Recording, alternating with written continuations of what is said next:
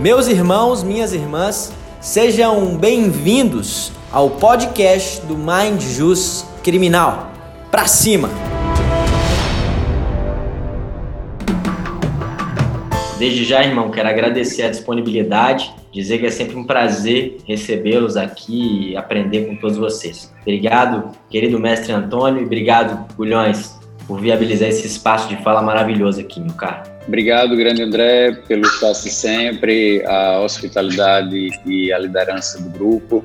Queria agradecer e apresentar Antônio. Antônio é um grande parceiro, um excelente profissional da EDS, que é um advogado com formação acadêmica, né, mestre pela PUC do Rio Grande do Sul, mas que desenvolve aí de forma singular e diferenciada uma análise sobre vários níveis de informações a respeito das interceptações telefônicas de todos é, é, de todas as complexidades, né? daquela interceptação singular até a interceptação de uma mega operação com múltiplos alvos, múltiplas renovações, etc né, Antônio? E aí, partindo de uma análise que vai desde a cadeia de custódia, análise da legalidade das medidas, a representação gráfica e, e no mais de estatísticas, o que se pode pensar a respeito dos dados e dos metadados das interceptações. Então, Antônio, você está com a palavra, meu amigo, muito obrigado mais uma vez pela é, disponibilidade em estar aqui conosco e eu queria que você ficasse muito bem à vontade para se apresentar e apresentar o que de melhor você faz, que é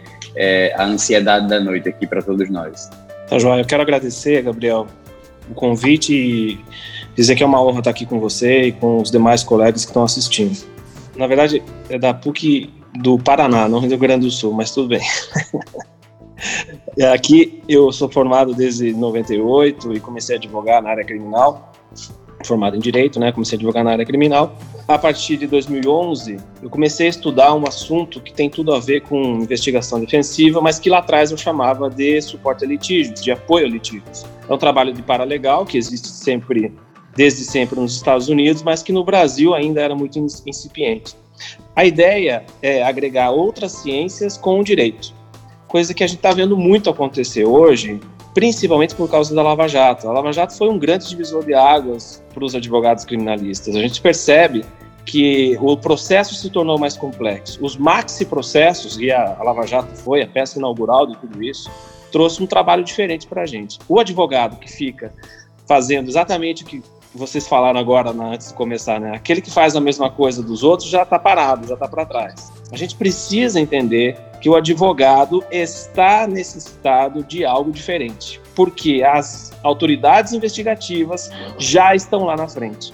Eu me lembro bem, é, eu até eu dou aula na PUC aqui e eu dei aula para um dos procuradores da Lava Jato e ele falou assim para mim, olha, Antônio, a gente está organizando porque a quantidade de dados que está vindo para nós aqui é muito grande. Isso, isso já há alguns anos, talvez 2015, 2016, não me lembro bem a data. E eu gostaria de saber se você pode nos auxiliar, ele já sabia que eu fazia o que eu faço, né? Nesse, nessa organização, interpretação e cruzamento de dados. Eu falei, não, claro, posso ajudar e tal, mas eu já estava atendendo alguns advogados e falei, olha, eu acho que vai ter conflito. No fim, eles acabaram contratando um outro programa e tal, que foi responsável pela grande eficiência e acurácia da Lava Jato. É, a gente sabe muito bem como é que as coisas acontecem, nós que somos criminalistas lutamos pelo garantismo, né? A gente sabe muito bem que nem sempre isso é observado do outro lado, mas a gente não pode negar que eles foram muito eficientes naquilo que eles pretendiam. O suporte a litígios, o apoio a litígio, ele congrega várias ciências. A estatística talvez seja a principal delas. É uma das principais ciências das quais eu, eu me sirvo para mostrar que o direito pode ser pensado de forma diferente. Mas tem também, claro, neurociência, é, mineração de dados, isso também é, é bem é, importante para o que eu faço. O que a gente percebe é que a, a quantidade de dados é um fator crítico, mas a forma como os dados são apresentados para os advogados é igualmente perigoso. Os advogados acreditam, muitas vezes, que o que eles estão recebendo não é tudo, né? Mas eu diria, acredite mesmo, tenha certeza de que o que você está recebendo não é tudo. Há mais de 10 anos eu venho trabalhando nisso né, e agora em parceria muito forte com a Ethos, a gente tem visto o seguinte: os advogados são sabidamente despreparados para lidar com interpretação de dados e análise e descriptografia de dados. As autoridades sabem disso e entregam qualquer coisa para a gente. E a gente certamente vai desistir porque a gente não sabe usar aquele material, não sabe interpretar, não sabe abrir. Eu me lembro bem de uma operação que teve em São Paulo, em 2015 aproximadamente. A polícia foi lá, pegou os servidores de e-mails de, de um grande banco e entregou para os advogados. Os advogados pediram: Olha, eu quero tudo que vocês pegaram lá na, na busca e apreensão. Ah, não, sem problema nenhum. Entregaram para os advogados, só que os advogados falaram: Eu não sei abrir. Aí tiveram que fazer mais de uma audiência com o perito da Polícia Federal para explicar como é que abriam os dados. Até aí tudo bem, a audiência foi foi, foi ok, eles conseguiram entender como fazer. Só que os advogados precisavam abrir cada pacote um por vez. Isso inviabiliza qualquer processo e qualquer defesa. Né? Você precisa ter uma base de dados estruturada para poder interpretar aquilo. Você precisa de um Google na tua, no teu escritório. E é exatamente isso que o suporte a litígios tem que fazer. Bom, com base nisso, então, eu desenvolvi, junto com. Eu não entendo nada de programação não sou o gênio da programação, não sei nada. Se me pedir fazer uma linha de programação, eu não sei fazer. Mas como advogado, né, eu sei muito bem o que é que eu preciso pedir, e pedir é muito importante, né, para conseguir alguma coisa que vai me servir no futuro. Então, é, criou-se uma rotina de trabalho a partir da qual a gente recebe os dados do jeito que a polícia quer entregar para nós. A primeira parte é analisar, ver se tem tudo, eu já explico como é que isso acontece. E se não tem tudo, a gente entrega para o advogado um relatório dizendo que não tem tudo e justifica por quê. E depois que vem tudo, não vem, eu já adianto, mas a gente faz de conta que vem, trabalha com essa segunda leva, e a partir daí a gente então faz as análises. Eu vou falar um pouco mais para frente sobre isso, mas antes eu preciso dar uma pausa nisso para dizer o seguinte: é, esse trabalho de, de apoio a litígios ele tem tudo a ver com esse tal descoberta digital, mas basicamente focado em interceptações telefônicas a gente faz outra, outras coisas ligadas à, à, descoberta digital, mas o assunto hoje é interceptação. Eu vou respeitar o tema e vou explicar um pouco como é que as interceptações são feitas. Primeiro, muito do que eu vou falar aqui os doutores já conhecem, obviamente, né?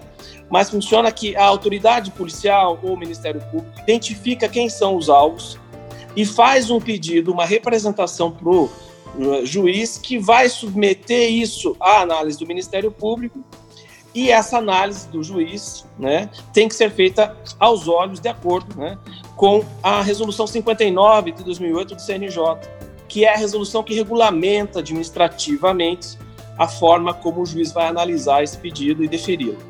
Né?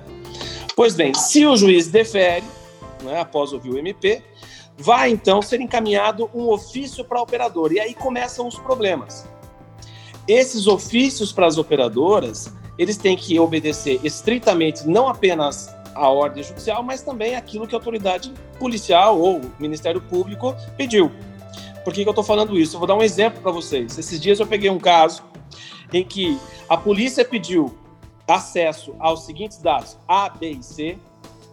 O juiz deferiu acesso aos dados A, B e C, ou seja, é, localização de herbes, áudios e outras coisas relacionadas aos grampos.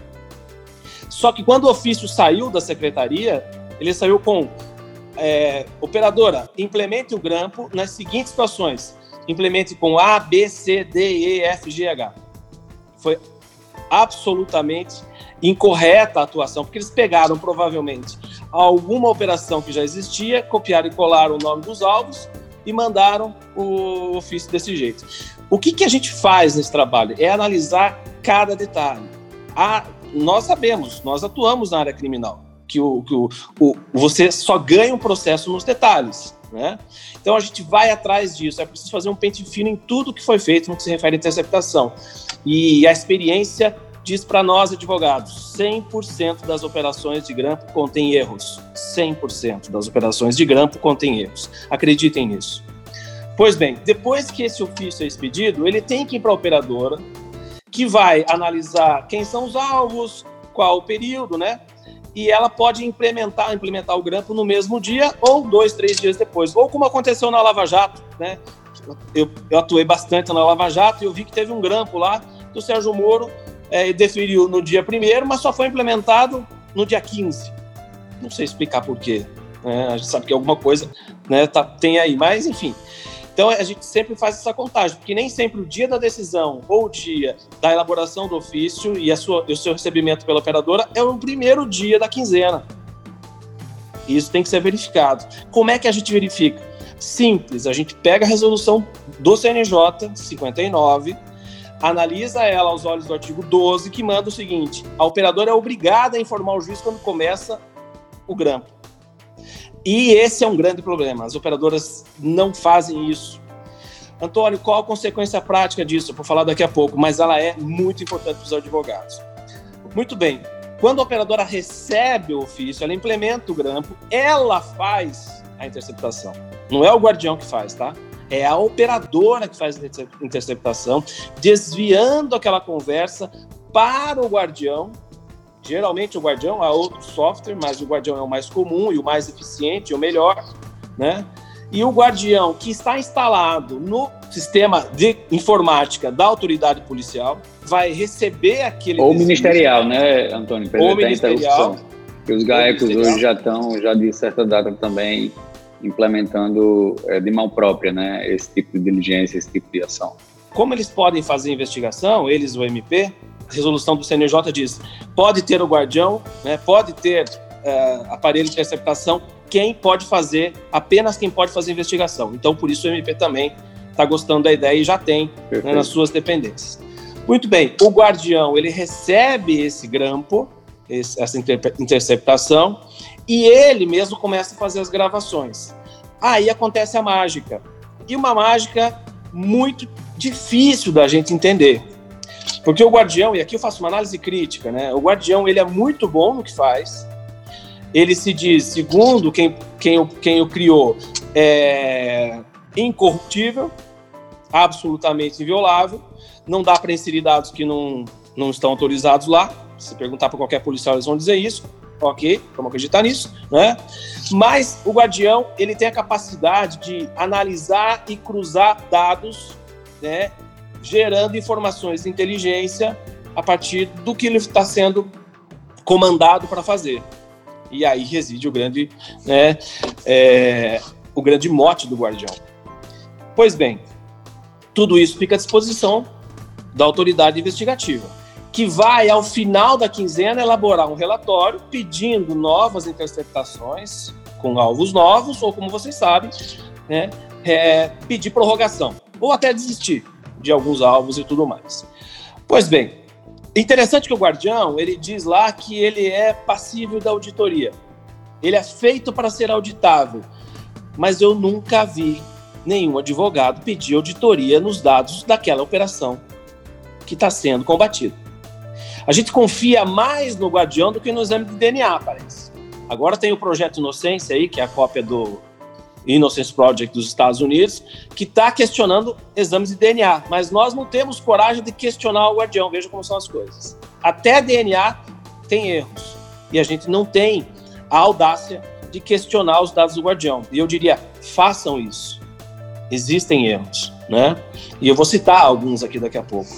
Pois bem, encerrados esses prazos, a quinzena lá da 9296, a operadora é responsável por interromper a interceptação. E aí o guardião para de receber os dados. O guardião recebe dois dados, dois tipos de dados principais. O primeiro deles são os áudios que a gente conhece. E o segundo, que para mim são os mais importantes, são os metadados daquela conversa. É, antes de ouvir áudio, eu sempre vou atrás desses, meta, desses metadados. Eles vão dizer o horário, o dia em que a conversa aconteceu, eventuais anotações da autoridade que está ali investigando, como fulano conversa com Beltrano, a conversa é sobre tal coisa. Que o guardião admite que você edite lá e faça anotações. A classificação, a né, o nível de relevância. O nível de o relevância, nível de ele coloca lá, olha, alta relevância, baixa e tal. Então eles vão monitorando isso e fazendo as suas anotações e também ele tem ali o tempo de chamada e tudo mais. Qual é o segredo do suporte a litígios nesse ponto. Né? É, a ideia é você pegar esses metadados que nenhum advogado olha, joga fora, e criar uma base de dados estruturados, estruturada, e a partir dessa base você faz os seus cruzamentos internos. Isso só vai ser eficiente se você tiver a cautelar de quebra de sigilo telefônico do teu lado, para você saber quando foi que a autoridade determinou a quebra do sigilo telefônico. Então nós vamos cruzar o que está nos autos com o que foi entregue pelo guardião pelas autoridades. E aí a gente vai verificar se as coisas estão na quinzena autorizada pelo juiz. Se existem alvos diferentes daqueles autorizados pelo juiz. Se existem os mesmos alvos ou se nos relatórios da polícia algo ficou de fora. Então é feito esse cruzamento, é feita essa auditoria e nós então entregamos para o juiz ou para o advogado, que é o nosso principal cliente, né, um parecer fundamentado que vai dizer exatamente onde estão os equívocos, sejam equívocos de verdade, sejam atos de má fé, até criminosos, como eu já vi acontecer. Eu já vi aqui dois casos extremamente simbólicos e relevantes. E o primeiro deles, vejam só, quando você ouvi, a gente ouviu o áudio, existiam duas, existia uma operação que estava grampeando, é aquela mania de usurpar a competência, né? Eu não posso grampear o deputado, não posso grampear o, conselheiro do Tribunal de Contas, vou grampear a secretária do cara, porque eu não quero perder o poder sobre a investigação. Não vou pedir para o STF nem para o STJ autorização para isso. Deixa eu fazer as coisas do meu jeito. Eles têm essa mania.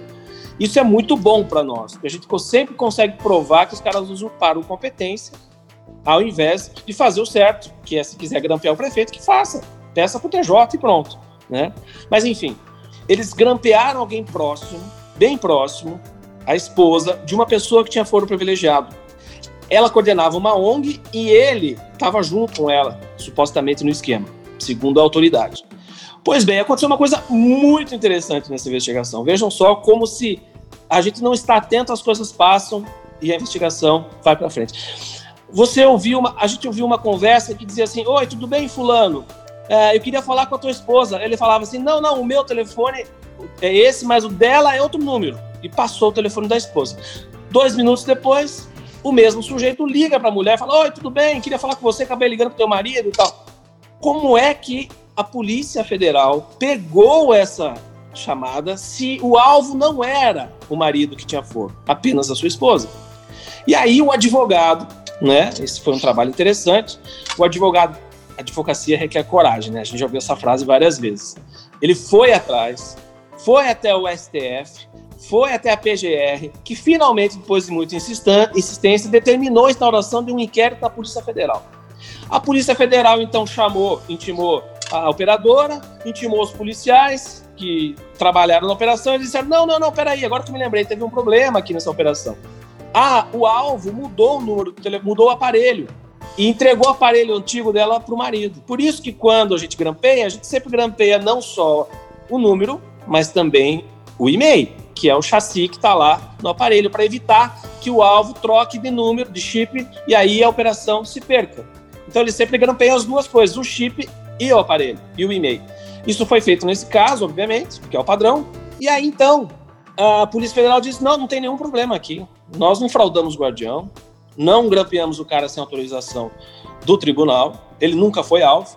O único problema é que ele acabou sendo pego porque ele estava com o chip dela. Beleza. E parece que de verdade até aconteceu isso mesmo. Né?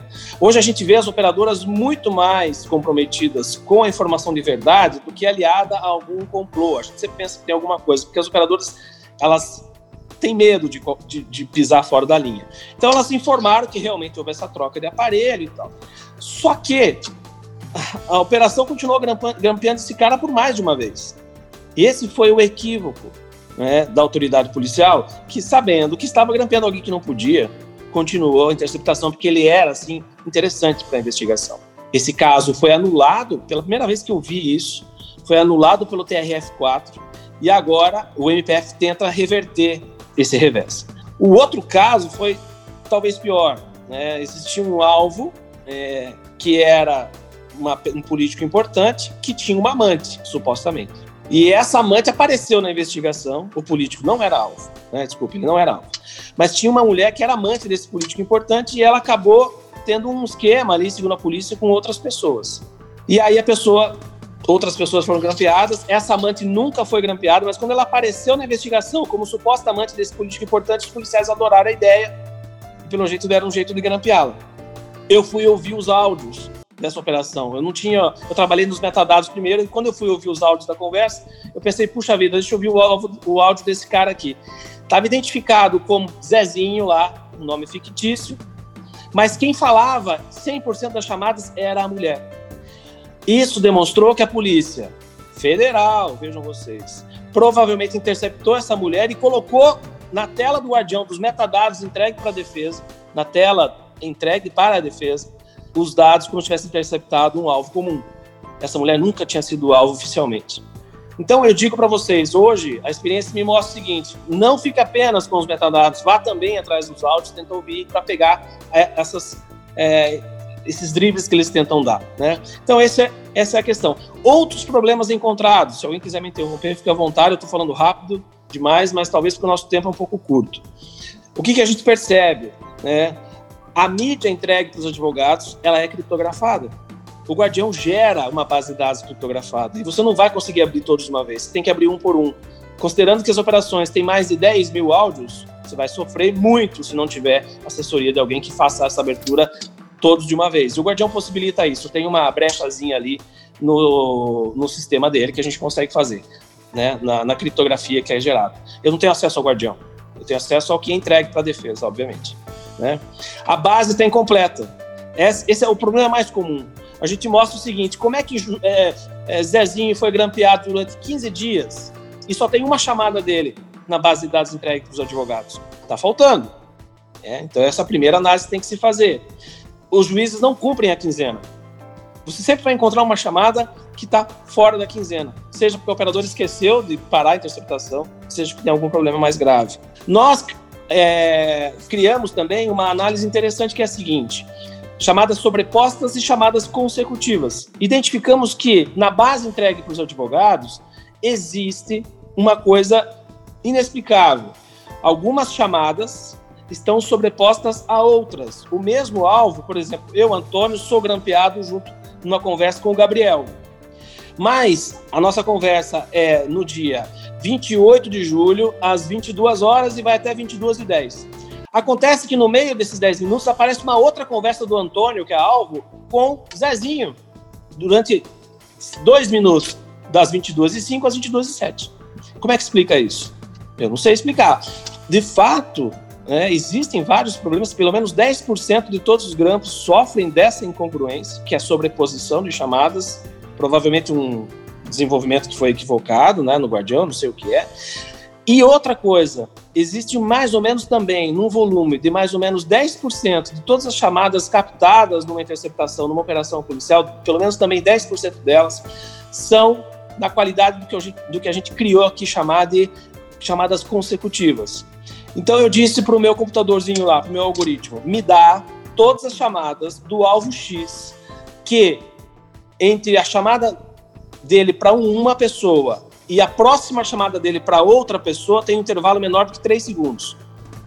O que, que eu quero dizer? É impossível, em tese, impossível, para a gente desligar uma conversa e em menos de 3 segundos já conseguir falar com outra pessoa. A não ser que seja chamada em espera, mas isso não é tão comum a ponto de ser 10%. Então o computador me retorna, né? o algoritmo me retorna várias né, chamadas nessa qualidade. Então a gente faz o que com todas essas incongruências? Porque não adianta nada você achar muitos problemas e não saber usar e não ter consequência prática para isso. A gente faz uma, a gente pega todos esses problemas, coloca num gancho do lado e vai pesquisar os autos agora. E nós fazemos um relatório, extraímos do processo todas as chamadas usadas para pedir novos grampos, para interceptar alguém, ou para prorrogar, ou para pedir grampo, ou para prorrogar, e essas chamadas, ó, por exemplo, o Antônio conversou com o Gabriel um assunto sobre droga. Eu quero continuar a gravação sobre o Antônio e o Gabriel. Então, essa chamada que foi usada para fundamentar a representação, ela tem um problema, ela é sobreposta ou consecutiva. E aí a gente faz um relatório dizendo, juiz, tá vendo essas 200 chamadas usadas na cautelar para prorrogar os grampos? Pois é, dessas 200, 50 e tantas têm os seguintes problemas. E aí a gente vai desqualificando porque se elas derem é, vida a no, novos grampos, os novos pelos frutos da árvore envenenada também estarão contaminados. E com isso, a gente já tem uma tese de desqualificação da cadeia de custódia, a quebra da cadeia. é muito difícil emplacar uma tese de quebra da cadeia de custódia. A gente sabe muito bem como é que estão os tribunais hoje no Brasil. Lá em 2014, tem uma decisão no, no STJ que o, o, Geraldo Prado cita no livro dele lá da cadeia de custódia, que é a principal delas, é 160, 2, deixa eu anotar aqui, é 160, 662, é um HC, 160, 662. Ele diz que quando a cadeia de custódia é quebrada, tem que anular a investigação. Talvez essa seja a principal. E é um bom precedente. Isso significa que nós não estamos sozinhos. Ainda resta né, uma esperança importante da gente pegar e lutar para que a cadeia de custódia, agora com o artigo 58, né, A até FG do, do CPP, a cadeia de custódia ganha relevância. Se vocês quiserem anotar também, tem uma regrinha da ABNT, que é a 30, 27037, a ISO 27037, ela fala sobre coleta, ela é antes, ela é de 2013, antes da alteração do CPP, 27037, ela fala sobre coleta, armazenamento e manipulação das evidências digitais. Ela é uma fonte importante de fundamentação para a gente. Talvez vocês tenham algum problema de conseguir acesso a essa norma, mas eu posso disponibilizá-la para vocês, eu mando para o Gabriel, porque essas normas da BNT, não sei se vocês sabem, elas não estão no Google, você tem que pagar, eu não sei como é que os caras conseguem, mas eles sempre têm essa exigência de você pagar para ter acesso, tá? Talvez vocês não achem ela facilmente. Então, nesse ponto, pessoal, eu estou resumindo aqui rapidamente alguns dos problemas que a gente identifica, né? Mas é, a gente percebe muito que chamadas, e aí alguns advogados mais é, audaciosos, eles dizem para mim o seguinte, Antônio, eu preciso que você é, considere todas aquelas chamadas que as operadoras não disseram quando começa, coloque no teu relatório como sendo chamada não autorizada. Porque se eu não sei se ela começa no dia primeiro, como é que eu vou dizer que ela vai valer no dia 2, no dia dois, no dia 3? Então, quando a operadora não diz quando a, a, a, chamada começa, eu, advogado, vou criar, vou trabalhar na tese de que ela é não autorizada. E com isso ele quer anular toda a quinzena. É algo importante. Antônio. Oi. O Augusto que está falando, tudo bem? Oi, Augusto, prazer, tudo bem. Eu não entendi muito bem essa parte aí que você falou agora, quando ela não está, a, a operadora não informa a data. E outra dúvida, já aproveitando, uma, uma das operações que eu trabalhei e que o alvo principal, ele não se comunicava por telefone, eles não conseguiam. Só que tem uma ligação e eles colocavam assim, ligação em modo off. O que, que é? Ele estava ligando para outro alvo e estava chamando. E enquanto estava chamando, os dois estavam conversando aqui. E houve Sim, essa captação. Como o que guardião capta isso? isso? É verdade. Quando você dá o send da sua chamada, ele já está captando. Já abre o áudio para o guardião captar. Vou Entendi. responder a primeira parte da sua pergunta, então. A operadora é obrigada a informar o juiz, respondendo ao ofício do, da secretaria criminal, dizendo aquele ofício seu que você mandou eu implementar no dia, é, naquele dia tal, eu implementei somente hoje, dia tal. Às vezes a operadora informa só o dia de início, e não informa o dia de fim, mas a gente faz a conta lá dos 15 dias, né? E às vezes a operadora, a, a, a, a, Vivo, ela é bem certinha, ela informa o dia que começa e o dia que tem que terminar. A TIM geralmente informa só o dia do começo da implementação. Quando a operadora só diz, e é, às vezes tem outra situação que é mais que é melhor para nós, né? Mas que é mais difícil de trabalhar. O advogado, o juiz recebe o ofício do operador dizendo, olha, o ofício tal, quando você mandou grampear os alvos, esse ofício foi recebido aqui e nós já implementamos. E não diz nem a data, tem de tudo. Então, o que a gente percebe é que quando a operadora não deixa muito claro e não informa a data da implementação, é possível você questionar aquela quinzena como um todo. Porque você não pode dizer se aquela chamada usada contra o seu cliente está autorizada ou não. É uma questão objetiva. Não tem tá, como esse... escolher o dia que começa. Vocês têm utilizado o critério de contar os 15 dias da data em que o juiz autorizou ou da data que foi implementado? Boa pergunta. Quando a operadora não diz quando começa, nós fazemos o seguinte trabalho. Eu sou bem conservador, tá? Eu não gosto de colocar o meu cliente em rascada. Eu digo para ele o seguinte, e eu faço esse disclaimer no relatório. A operadora não disse quando começou essa quinzena. Então, eu estou considerando o dia em que o ofício foi expedido para a operadora. Porque geralmente é isso que acontece. Mas eu deixo muito claro que essa informação é minha e que o advogado, isso vai no relatório, isso vai para o advogado, isso vai para os autos. Mesmo quando o advogado pede, Antônio, me diz que a operadora não informou, ok, tem que fazer isso mesmo, mas é, considere que aquilo não está autorizado. Então, eu vou te fazer dois cenários, eu falo para ele. O cenário que você quer, né, considerando como tudo não autorizado naquela quinzena para aquela operadora, e um cenário mais conservador. Daí o cara que vai escolher lá, enfim, a gente também não pode se comprometer, mas é em qualquer situação, eu sempre faço dois cenários para ele. Esse, quando eu sei exatamente quando começa, e aí a gente tem um gráfico enorme, contando todos os dias, é ilustrado, é muito legal, com cores em vermelho sobre aquilo que não está autorizado, e azul sobre o que está autorizado, né? E aí o cara vai, o advogado, o cliente vai dizer, olha, eu, eu, eu acho que essa tese mais conservadora é melhor, porque eu vou forçar a barra com o juiz aqui, eu não quero e tal. Então a gente opta sempre pelo que a gente tem visto como mais comum, que é o dia em que o ofício sai da secretaria, ele é no mesmo dia, chega até a operadora e é implementado. No máximo dois dias, no máximo, não tem muito muita variável não. Então a gente meio que se é, tenta se adaptar, né? Só mais uma dúvida. Você falou ali que o guardião permite você tratar do assunto. Por exemplo, eu consigo falar para o Antônio, Antônio, esse alvo meu, ele sabe, eu sabia que ele estava sendo monitorado, então eu orientei a ele que ele em tal período, tal período falasse com tais pessoas, por exemplo, oh, eu estou deixando, você me botou numa fria, eu consigo colocar uma palavra-chave para o Antônio, que o alvo A falou com o alvo B sobre carros, vamos supor. É possível fazer esse cruzamento dentro daquela imensidão de áudios que vem? Augusto, existem vários mistérios no Guardião. Eu vou te falar, eu não sou profundo conhecedor porque talvez ninguém seja. Ninguém abre exatamente como ele funciona. Essa auditoria nunca foi feita e tal.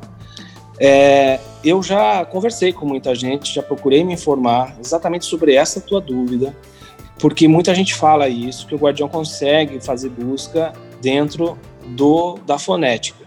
A resposta que me deram é de gente de dentro, né, da polícia, que sim, ela consegue fazer essa busca.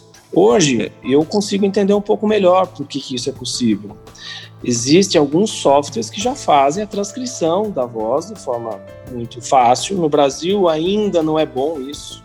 Se vocês digitarem transcript em qualquer língua, você vai ver que até no português de Portugal tem uma maquininha que o cara aperta lá e sai na hora transcrito. Mas no português do Brasil isso ainda não é bom. De todo modo, porque você tem que ensinar o software, né? Tem sotaque, tem gírias, tem um monte de coisa, né? Então é difícil fazer um programa como esse. Então, nesse caso, é, ainda parece que a coisa evoluiu muito. O próprio IBM está com algumas soluções. Eu conheci uma empresa até aqui em Curitiba, que usa esse, essa inteligência da IBM, se não me engano, acho que é IBM, eles estão conseguindo fazer isso. Então, provavelmente, o Guardião faz essa transcrição internamente, ele sem imprimir e tal, mas ele consegue fazer essa busca automaticamente sim. Né? Eu não posso te afirmar, eu não conheço. Eu vivi uma situação em que eu tinha notado os dias que eles tinham falado, e aí não veio isso. E aí eu pedi para apontar, pro, era uma operação do GAECO, aqui no estado de São Paulo, e eu solicitei o magistrado falando, ó, a defesa está sendo prejudicada porque ele não entregou o material completo. Eu, aí eu pedi especificamente do, a, todas as ligações de um certo dia e eu consegui provar que eu tinha aquela ligação porque eu tinha a data, né?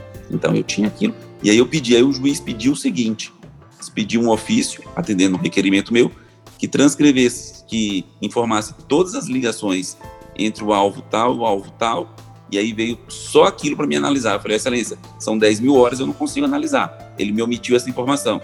Eu quero todas as ligações do meu alvo com cada um dos outros. Aí ele fez um CD e muito rápido, foi o que me chamou a atenção. Em três dias veio um CD para mim, com todas as ligações só do meu cliente, separado com os alvos que eu indiquei que seria interessante. Então fiquei assim, veja, ele tem todas as informações e coloca. É, veja como é que são as coisas.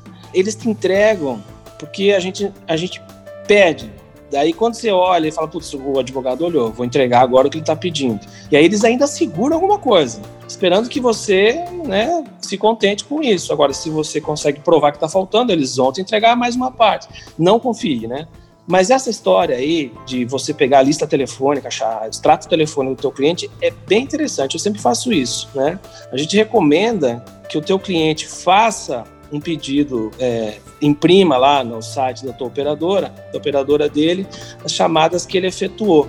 Uh, a TIM ela tem uma peculiaridade. Eu não sei as outras operadoras, mas a TIM ela não informa. Ela só diz que não informa chamadas entrantes, ou seja, chamadas recebidas. Se você quiser, peça para o juiz, ela diz. E aí eu tive um caso, eu pedi, o juiz deferiu, eu tinha então as chamadas feitas e recebidas por ele e eu comparei com a base de dados que a polícia me entregou. Talvez por isso, quando eles me entregaram, me entregaram tudo certinho, sabendo que eu já ia conferir. Né? Nesse caso, eu não tive problema. Mas encontrei outros problemas diferentes desse lá na, na, na, base também. Mas eu diria, o primeiro passo é você comparar a base que eles te entregam, já que você não tem ali um profissional, talvez no momento, para te ajudar, pode começar com, com o extrato telefônico que vai mostrar para você que tem muita coisa faltando. A gente tem ali, nos gráficos, a gente mostra exatamente por exemplo, quanto tempo a pessoa fala no telefone por mês, a média dela. Né? Você pode pegar tanto o extrato telefônico dele, quanto a própria operação vai te dizer. O sujeito falou, em média, 15 vezes por dia, só que só apareceram dois, duas conversas num dia. É muito estranho, é fora do padrão. Então, certamente está faltando coisa. Eu tive uma operação em que eu mostrei isso e o gráfico era bem ilustrativo. As conclusões eram três ou o cara não falou o telefone, em 80, era 80% do tempo estava faltando chamada dele, pela média. Ou o cara não falou o telefone, especialmente nesse período de interceptação, é possível, né? Ou o guardião teve problema e não salvou, o que é muito difícil, ou eles esconderam. Eu fico com a terceira. Obrigado, Antônio. Show de bola. Imagina. Mais alguma dúvida? Doutor Antônio? Oi, pode falar. Boa noite. Edilênio, boa noite, São José do Rio Preto. Tudo bem, colega? Ô, Antônio, é, eu gostaria de saber o seguinte: com o WhatsApp, enfim, nós temos percebido aí no dia a dia da advocacia, né, que as interceptações telefônicas, logo lá, bem no início, ela era a fonte de início de qualquer operação, né? Ela era o precursor. E esses debates que tem tido a respeito da, do WhatsApp, das conversas via WhatsApp, não, não tende a haver um esvaziamento das interceptações telefônicas em si? E se você tem conhecimento é, de como que está o andamento a respeito dessa captação de áudio ou de, de SMS, enfim, referente ao WhatsApp, você saberia me dizer como que está isso? Tem informação sim, é uma informação meio, meio boa, assim, sabe, de alguém bem confiável, que conhece e diz o seguinte, olha, eles têm um software israelense capaz de quebrar o teu pacote de dados que é por onde circula a criptografia do, do WhatsApp, porque a operadora ela realmente não consegue e nem tem interesse em mexer nisso. Então esse, essa nossa conversa ela circula via pacote de dados pela operadora e lá só no destinatário é que vai ter a chave para abrir a conversa. Vocês já devem ter ouvido isso, sabem o que eu estou falando. Muito simplificadamente é isso. Então a operadora ela não consegue fornecer para o guardião nada além de códigos, mas existe um software israelense, supostamente, usado pela Polícia Federal, que não quebra a conversa em si, mas sim os metadados da conversa. Eles conseguem saber que eu conversei com o Gabriel no áudio, ou no vídeo, ou em mensagem, naquele dia e a chamada durou tanto tempo. Isso é relevante para eles, né? Porque eu já ouvi de um policial que trabalhou, inclusive, com um grampo de, de traficante e disse: olha, quando você fica bom nisso, você não precisa nem ouvir mais o áudio você só olha a movimentação do cara, as herbes, e só olha os dias em que ele entra em contato. Então, né, para eles, eu diria, é muito bom, porque embora você tá lá sendo acusado de obstrução de justiça, né? Você conversa com o WhatsApp com a pessoa lá para dizer, olha, né, vai fazer tal coisa, não faz assim, não faz assado. A polícia não sabe o que você conversou, mas sabe que você teve contato. Então isso vai gerar indícios capazes né, de causar, inclusive, uma medida cautelar, né?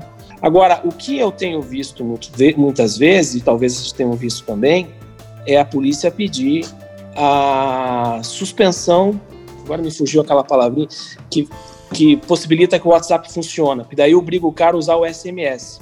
Tem assim essa, essa, esse expediente que a polícia tem usado. Usam muito no, nas investigações de droga e tal. Às vezes o cara não tem acesso ao Wi-Fi, e aí para eles é mais fácil. Eu tô com um ofício aqui. Eles pedem, aqui eles pediram assim: suspensão pontual dos sinais dos pacotes de dados, 3G ou outra tecnologia, e os aplicativos WhatsApp e Telegram das linhas alvos, mediante solicitação e a prazo estipulado pelo promotor de justiça, subscritor da medida. No prazo que ele quiser. Juliano, eu tive um caso, o que, que você não acredita? Aquele mesmo caso que eu citei, que o cara pediu ABC e, o ofício foi ABCDF. Nesse caso, o ofício saiu dizendo que a polícia militar, acredito, não era nem civil, era militar que estava investigando o tráfico, podia pedir, foi esse ofício operadora, a bilhetagem por tempo indeterminado, tanto para trás quanto para frente. Né? Quer dizer, e conversa, grampo para frente também quando quisesse. Aqui tem também, é o pedido A. Histórico de bilhetagem das chamadas efetuadas e recebidas pelos acessos telefônicos assim mencionados em tempo real, bem como extrato de chamadas pretéritos com a identificação dos respectivos interlocutores, inclusive dos numerais que forem aí acoplados ao e-mail. Aí é normal. Mas é. assim, tá demais. Tá demais, eu vou te falar uma coisa. Antes a gente tinha a festa feita só no GAECO e na Polícia Civil. Agora a PF está escancarando também, né? Então a gente tem visto um pouco de bagunça nisso. O, e, o, e o judiciário tem contribuído para, infelizmente, para dar asas para esse, esse tipo de, de comportamento de procedimento, e, né? Antônio, né? Se, se me permite, façamos nossa meia-culpa. A advocacia tem contribuído também pela omissão né, que grita. Então a gente está aqui se inteirando nesse momento para poder fazer um papel diferenciado e forçar aí quase, e aí é uma expressão que eu gosto muito de usar porque eu acho que representa bem nossa missão, que é do professor Leno Streck, o constrangimento epistemológico a partir dessa, dessas bases técnicas, né, é, enfim, tudo isso que a gente está discutindo aqui discute sempre. Então, eu acho que é também é. nosso papel e certamente a gente está fazendo esse caminhar, essa mudança de cenário. É, é, e... aproveitar o gancho do Gabriel, eu gosto de bater na advocacia, porque nessas operações da GAECO são vários, é pluralidade, é pluralidade de polo passivo, são vários réus, vários anunciados, interceptados, e, e, assim, quem tem esse conhecimento, né, de balizar isso aqui, os ofícios, como é que foi feito, o que, que, foi, o que, que foi deferido, o que, que não foi deferido, o prazo de 15 dias, você tem que carregar o resto da advocacia toda nas costas. Às vezes o seu cliente, às vezes o grande nem te interessa. Às vezes seu cliente foi o último a ser preso, porque aí foi prendendo, vai pegando o telefone e chega, chega no seu. Aí você tem que falar, meu filho, olha lá, esse ofício está tudo errado, você tem que carregar, você tem que fazer defesa em bloco, tem que chamar a pessoa, gente, olha aqui, o seu telefone estava interceptado, olha aqui, interceptou a mãe, tia. Aí o, o Augusto falou o seguinte, quando não fala, quando não manda, é, quando não liga e não manda mensagem, aí eles vão lá e interrompem o pacote de dados, para ver se o cara liga se o cara manda mensagem não liga e não manda mensagem naquele telefone, aí fala: ah, tá usando o telefone da filha. Ah, tá usando o telefone do primo. Aí intercepta a casa inteira. Eles têm uma tática também que é mandar promoção fake para pegar a herb que o cara tá. Então chega um SMS pro alvo e aí eles conseguem pegar a localização. Isso é bem comum e isso tem que constar dos ofícios da ordem judicial, senão é ilegal esse tipo de procedimento. Uma outra coisa que eu esqueci de comentar é a fundamentação das decisões de quebra. A gente tem aqui um, um, um, algoritmo muito interessante. A gente compara as decisões na sequência. Então, a decisão, a quinta quebra, ela tem que ser diferente da quarta quebra. O juiz não pode copiar e colar. A gente sabe isso desde a faculdade, mas o juiz não sabe. Parece que ele fez outra escola. Então, a gente sabe também que ele tem muito trabalho, mas a gente está lidando com coisas muito caras, né? Então, nesse sentido, e o pior, né? A gente, isso a gente luta muito. Eu, eu, sempre vi advogado combatendo a falta de fundamentação, mas eu nunca vi nenhum tribunal anular a operação por isso. E a culpa é dos tribunais, né? Que estão sendo, sim, corporativistas. Mas nesse, essa é uma outra discussão. O que eu quero dizer é o seguinte: nesse caso que eu peguei aqui, a decisão ela é dividida em três partes, a gente sabe, né? Relatório, fundamentação e dispositivo.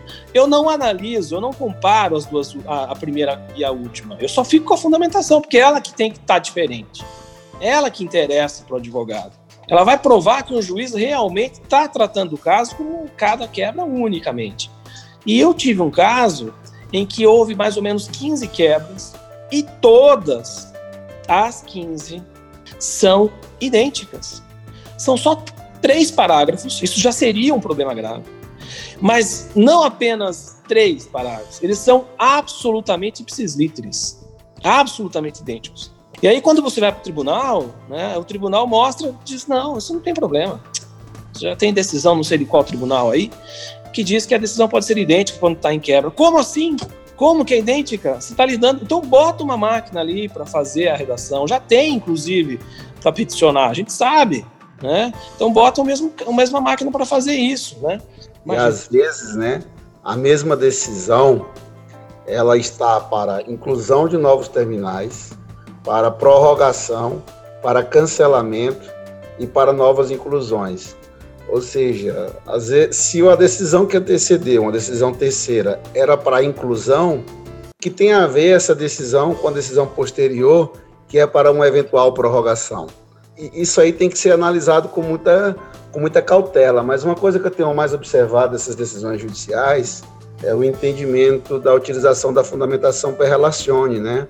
Que eles é. têm utilizado muito essa, essa, essa fundamentação mas o STJ já tem pacificado o entendimento, mas os tribunais, via de regra, não têm seguido, que a, você pode até utilizar o relatório, o fundamento da representação, mas, por outro lado, é necessário que o juiz agregue fundamentos próprios. Só que eles não têm agregado fundamento algum, né? Eles só têm, é, como você falou, né? Ctrl-C, Ctrl-V.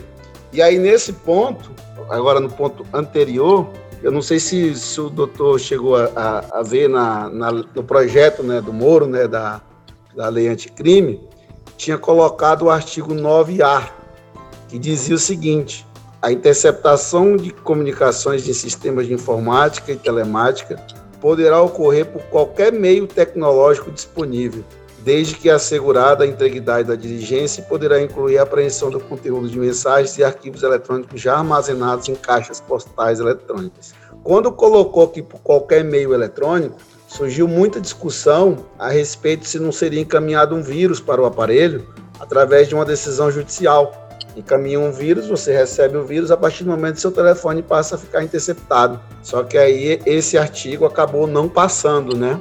E, e, eu não sei, assim, pelo menos não tenho conhecimento de nenhuma operação que tenha adotado o magistrado essa postura de determinar o lançamento de vírus. Por isso que eu estou te perguntando se você tem conhecimento de alguma decisão nesse sentido. Não, nunca Nesse vi. ponto, é, Antônio, se me permite, tem até é, é, um colega do Maranhão que está radicado aí no Rio Grande do Sul, na PUC. Ele é pupilo do Auri, que é o Carlos Helder eu acho que ele já teve até conosco aqui no Mastermind, vale a pena conhecer a obra dele, acabou de ser publicada, Técnica de Investigação Criminal, e aí tem um subtítulo, é bem legal, ele fala exatamente sobre essa questão. Vale a pena uh, uh, conferir esse material. Vou atrás, vou atrás. Eu nunca vi isso. O Helder, é baiano, não é não? Acho que o Helder é do Maranhão, Carlos Helder. É, mas ele fez a reunião com a gente no Mastermind. Eu, eu, é, eu tive uma, uma situação de interceptação numa operação de Anápolis, lá em Goiás, em que o réu, eles não conseguiam interceptar ele. E aí ele, numa ligação do telefone da esposa que estava grampeado, ele estava comprando um veículo zero quilômetro. E aí o, a investigação, a Polícia Federal pediu autorização para colocar uma escuta ambiental no veículo zero quilômetro dentro da concessionária para poder ele ser interceptado. E ele saiu com o carro lá com escuta ambiental. E aí que pegou ele e aí fez a prova, bem disso que o Edilene está falando. Mas teve autorização judicial e foi colocada essa interceptação dentro do veículo para fazer esse monitoramento aí ambiental dele. Augusto, e... você falou uma coisa, desculpa, você falou uma coisa que eu ia falar, mas pode continuar, depois eu falo. Só mais um detalhe, já para só tem um aplicativo, eu tive uma operação agora atuando aqui em São Paulo, operação voo baixo, em que eles utilizavam telefones israelenses que não era possível interceptação, e de fato eles não conseguiram fazer essa interceptação. Mas um ponto que chamou atenção nessa operação é que eles utilizavam um aplicativo, eu quero saber se você conhece, que é o Trema, e eles apontavam o seguinte, que o Trema você não precisa identificar um número de telefone, uma base telefônica para utilizar esse aplicativo. Eu até utilizo ele hoje para conversa com alguns clientes, que seria mais seguro, porque seria um canal fechado, que você gera um código, se amanhã você quiser apagar esse código, criar um novo código, só aquela pessoa que tem o código já teve alguma experiência com esse trema? Não, o trema eu não conheço. Tinha um outro que fazia isso, que criava quase uma VPN entre você e o interlocutor, que esse, essas mensagens, ela era, ela, você passava a mensagem para outra pessoa, ela só conseguia abrir com uma mensagem que vocês combinaram. Então, se alguém pegasse, se alguém pegasse o celular, não ia conseguir e tal. Mas é, tem o outro que é usado pelo Snowden, que talvez, né, mas eu diria para você, viu, Augusto, não eles conseguem pegar os metadados. Então, eu não sei se há segurança, né? Embora a gente tenha o sigilo profissional com o nosso cliente e tal, mas a gente sabe como é que as coisas acontecem no Brasil, né? Teve um único caso mais invasivo, você falou aí do carro. É, a polícia estava atrás de uma suposta quadrilha de traficantes de drogas. E aí a polícia identificou que o sujeito parou o carro dele no aeroporto e antes desse dia eles já tinham, os investigadores já tinham pedido para a montadora, o juiz determinou que a montadora na Inglaterra fornecesse uma chave cópia daquele modelo, daquele chassi. Quando ele parou o carro no estacionamento do aeroporto, eles fizeram a mesma coisa, instalaram uma escuta ambiental e passaram a, a, a ouvi-lo, né, todo o tempo. Há uma tese interessante aí para você discutir, né? O cara, o alvo está falando sozinho, né? E ele imagina, cogita matar alguém ou então, você entendeu?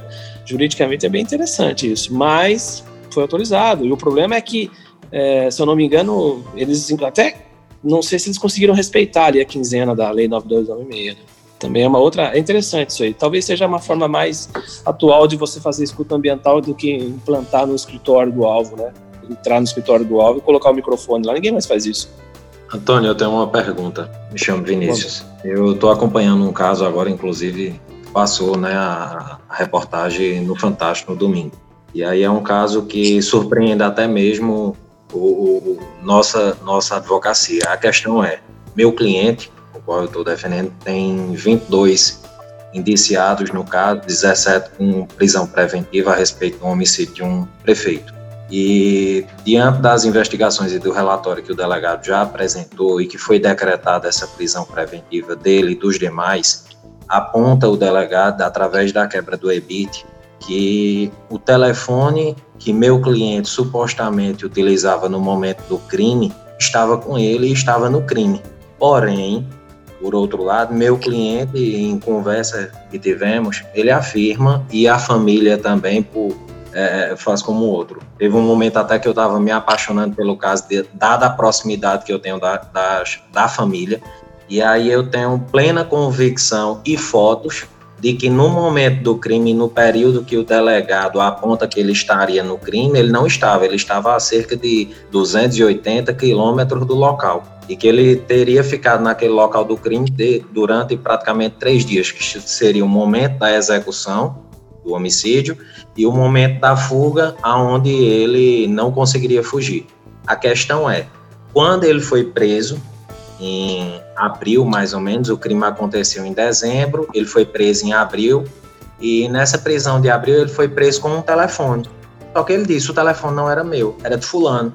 Porque eu estava, peguei o carro dele emprestado e fugi. Quis voltar para minha casa. Aquele telefone acabou sendo, dentro do processo, como o dele. Mas em duas, três ocasiões que eu tive com um delegado ouvindo depoimento e acompanhando o depoimento do meu próprio cliente em delegacia, o próprio delegado diz: Eu sei que o telefone não era de Fulano, era de Cicrano, que é o que meu cliente já afirmou para mim. E a questão é: como eu consegui comprovar que é, é, é aquela situação, tá chegando o momento do relatório final, o delegado não sabe para quem jogar e a sensação que eu tô tendo é que ele vai juntar todo mundo colocar dentro de um saquinho, indicia todo mundo e deixa para o juiz e para o tribunal decidir quem solta ou quem prende. E aí a, a, a, indignação que fica, né, e a dúvida é como tirar meu cliente dessa situação, sendo que a, no momento que ele foi preso, ele sabe, o delegado sabe que o celular não era, era dele, mas ficou sendo como se fosse. E assim, o, o segundo questionamento também é que no último requerimento agora do delegado, o delegado, nessa última prisão que teve do dia 17, prenderam 13, aí tudo de preventiva. Dados telefones e, e aparelhos de notebooks que foram apreendidos naquela ocasião, o questionamento e a pergunta que a, a, a, quebra, né, que ele fez foi tão somente a uma data específica, que é o dia do crime, a um horário específico, sete da manhã, e fazendo um cruzamento. É, são nove, nove itens, nove quesitações, e as nove vão a todos aqueles equipamentos, são doze equipamentos né, entre celulares e notebooks. E aí é a, a, o segundo questionamento é isso: se está correto dessa forma, ou se para cada aparelho e cada notebook deve ser feita uma aquisitação diferente, né, um, um, um, um, pedido de quebra diferente. Né, ele vai no, na aquisitação 3 buscar é, o cruzamento, a informação entre fulano e beltrano, ou então o áudio entre é, polo, fulano A, fulano B, parede do aço. Então, assim, são coisas específicas, se isso estaria correto para todos os equipamentos ou não.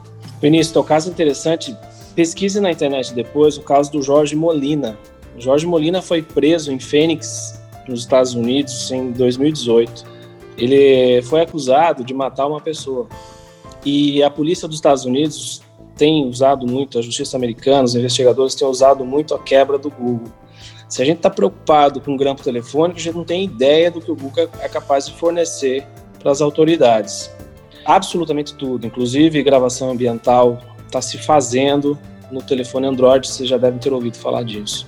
Com base nos dados do Android e da conta Google do alvo, a polícia chegou a diversos suspeitos que andaram naquela rua e poderiam ser os é, assassinos. Essa palavra não é técnica, né? Mas os assassinos de uma pessoa.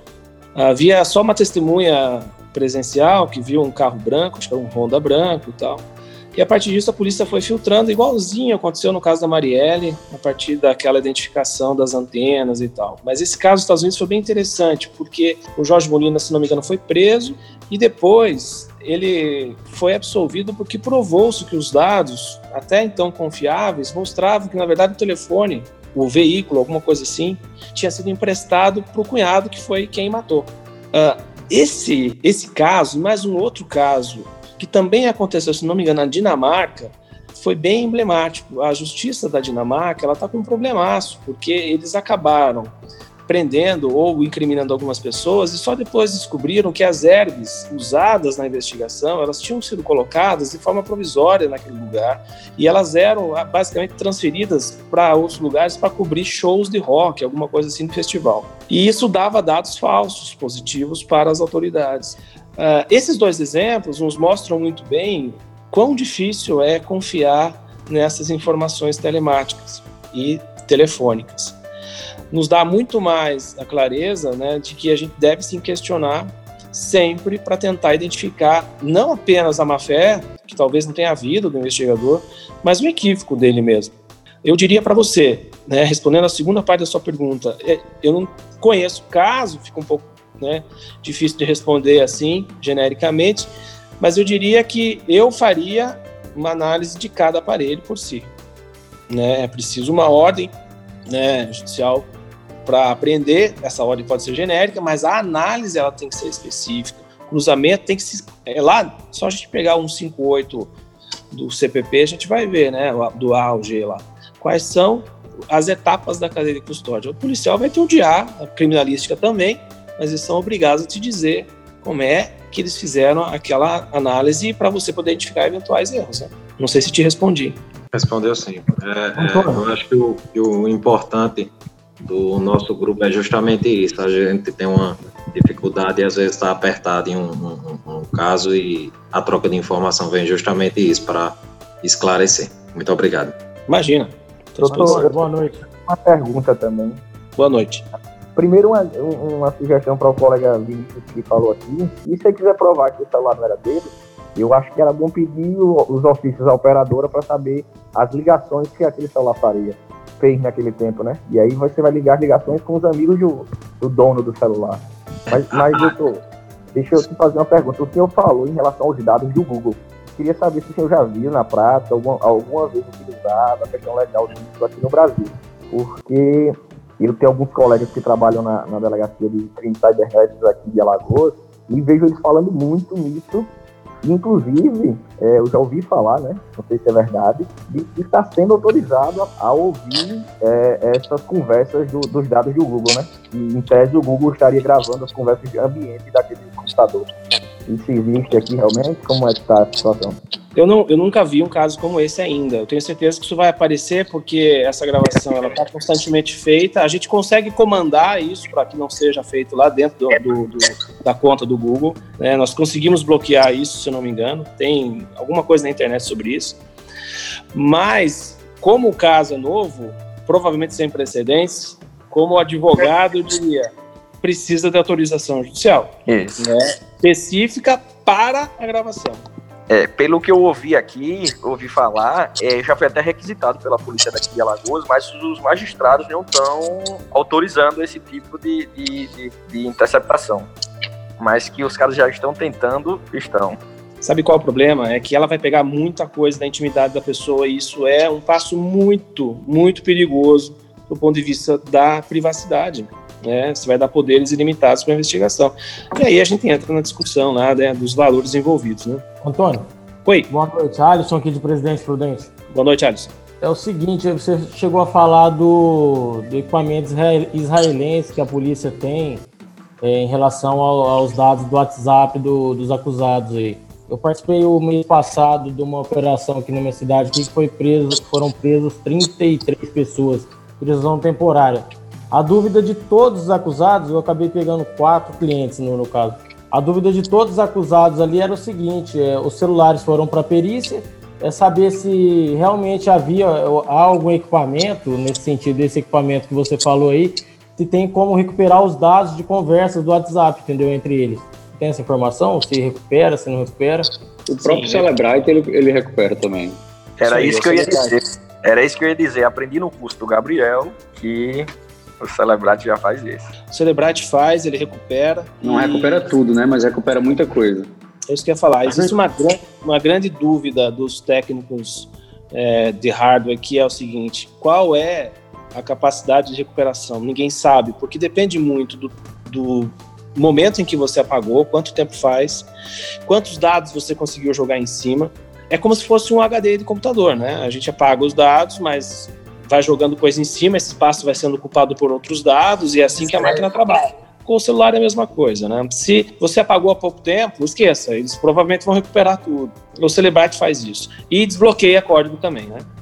Os dados ficam... depende, depende do aparelho, da marca, é. do sistema operacional que está rodando, é. qual é o aplicativo, isso. qual é a, digamos assim, a máscara de, de, da programação né, que construiu aquele software, etc. E tudo isso é, interfere. Então, realmente não tem uma é, receita de bolo. Acho que. Eu acho que o, o iPhone, o iPhone do 7 para baixo, o Celebrite quebra. O, Aí do, do iOS, do 8 para frente, já, não, já ainda não quebra, não. Eu não sei, eu não sei exatamente qual é o limite dele, mas. É, é, o, é o, é o último iOS. Tem, chega um ponto que o iPhone não atualiza mais. Aí esse, esse aí já era.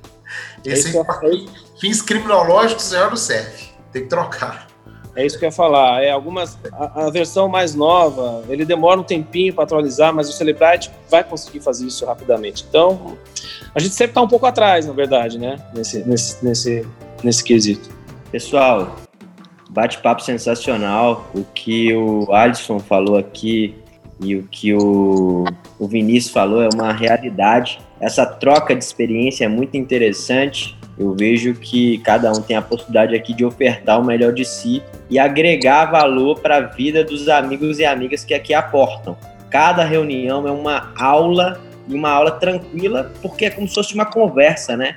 É, isso é uma conversa que temos em bar, com amigos, enfim, no ambiente da família, com as pessoas que são ligadas à área jurídica. Isso é muito interessante. Ô César, você quer fazer uma palavra final aqui? Nós já estamos estourados no horário. Antônio, já queria antecipadamente, mestre, te agradecer, sanar tantas dúvidas. O tema é polêmico, tenho certeza que valeria várias, vários convites e agradecer o Bulhões por fazer essa ponte maravilhosa e permitir esse ambiente sensacional aqui. Quer fazer mais alguma alguma pergunta aí, César? Estou vendo só que o, o, Gustavo Botega está falando aqui. Como é, como é o nome do software que recupera os dados do WhatsApp? Celebrite. Celebrite. Na verdade, eu tô só, só conversando aqui no, no bate-papo, André. Não é nada Ah, de. tá. Não, que a mãozinha estava levantada. André, boa noite. Grande Lanzoni. Se você me permite apenas uma pergunta, aqui de Campo Grande, Mato Grosso do Sul. Claro, É, eu queria só uma informação a respeito das estações rádio base.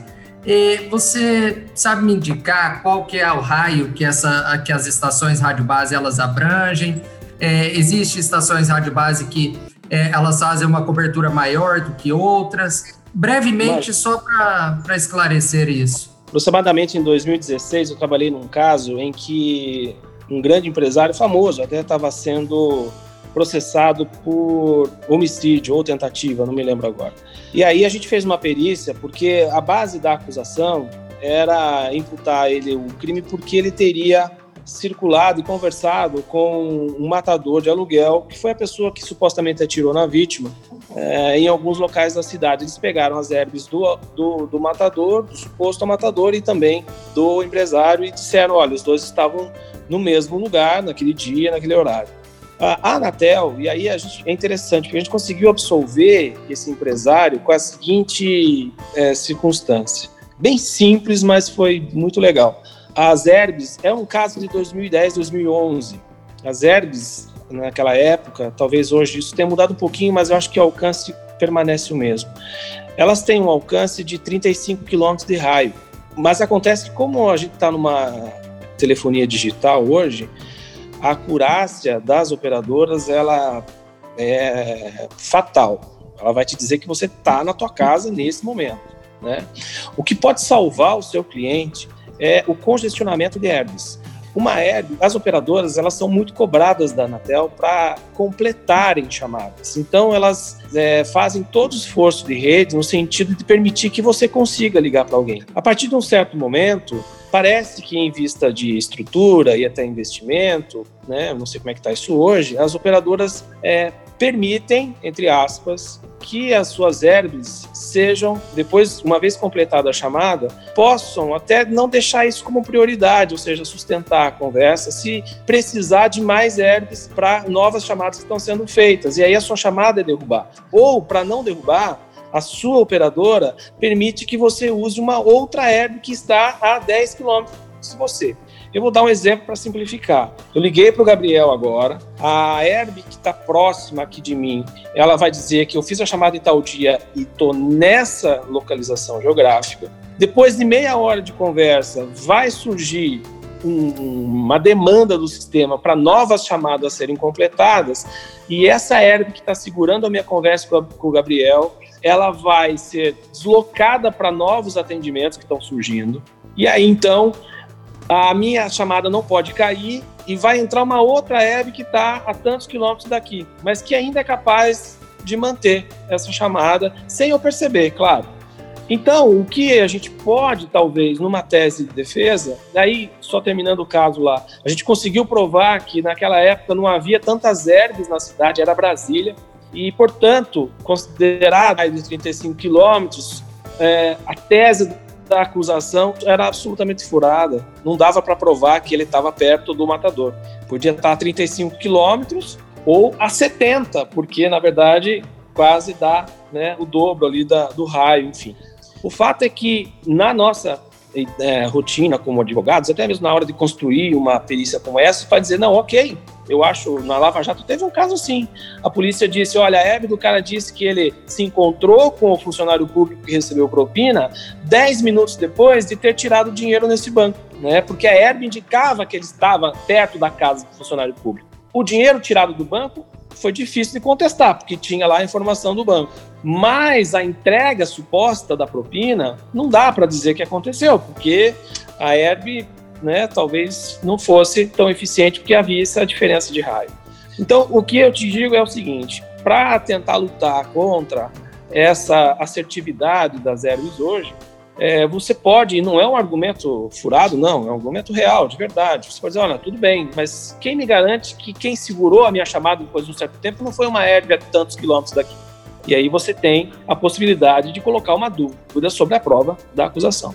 É, eu, eu, já, eu já sofri na pele, ao contrário. Eu moro em Alagoas, né? Trabalho aqui em Alagoas, e as cidades são muito pequenas. E meu cliente afirmou de que não tinha participado do crime, mas não tinha como, até a gente ia pedir essa questão das herbes, só que a cidade era um único sinal, na cidade inteira. Então, se a gente pedisse, ele não ia estar no crime, mas ia dar na mesma herb lá na, na localização justamente por conta dessa dimensão aí de 30 quilômetros, 30 e poucos quilômetros que ela. Mas aí poderia te beneficiar, né? Podia estar em qualquer lugar, né? Exatamente, mas aí não tinha essa informação no processo. Eu queria levar a informação da ERS para mostrar que ele não estava no local do crime. Entendi. Só que aí ia dar na mesma, porque apesar de ser 20 quilômetros de distância, ia ser a mesma herb, né? Ia ficar ali chovendo molhado. Seria a mesma herb, mas não provaria a presença do teu cliente no local. É sempre bom fazer análise concreta, porque a malha telefônica ela é muito irregular e variável, tanto de operadora para operadora quanto de região para região. Né? É, então, existe até alguns softwares que eles têm mapeado e conseguem colocar isso. É, e o que é, torna a coisa mais. embedado ao Google Maps que mapeia no Brasil inteiro o, o raio de cada uma. Né? O azimuth e tudo isso.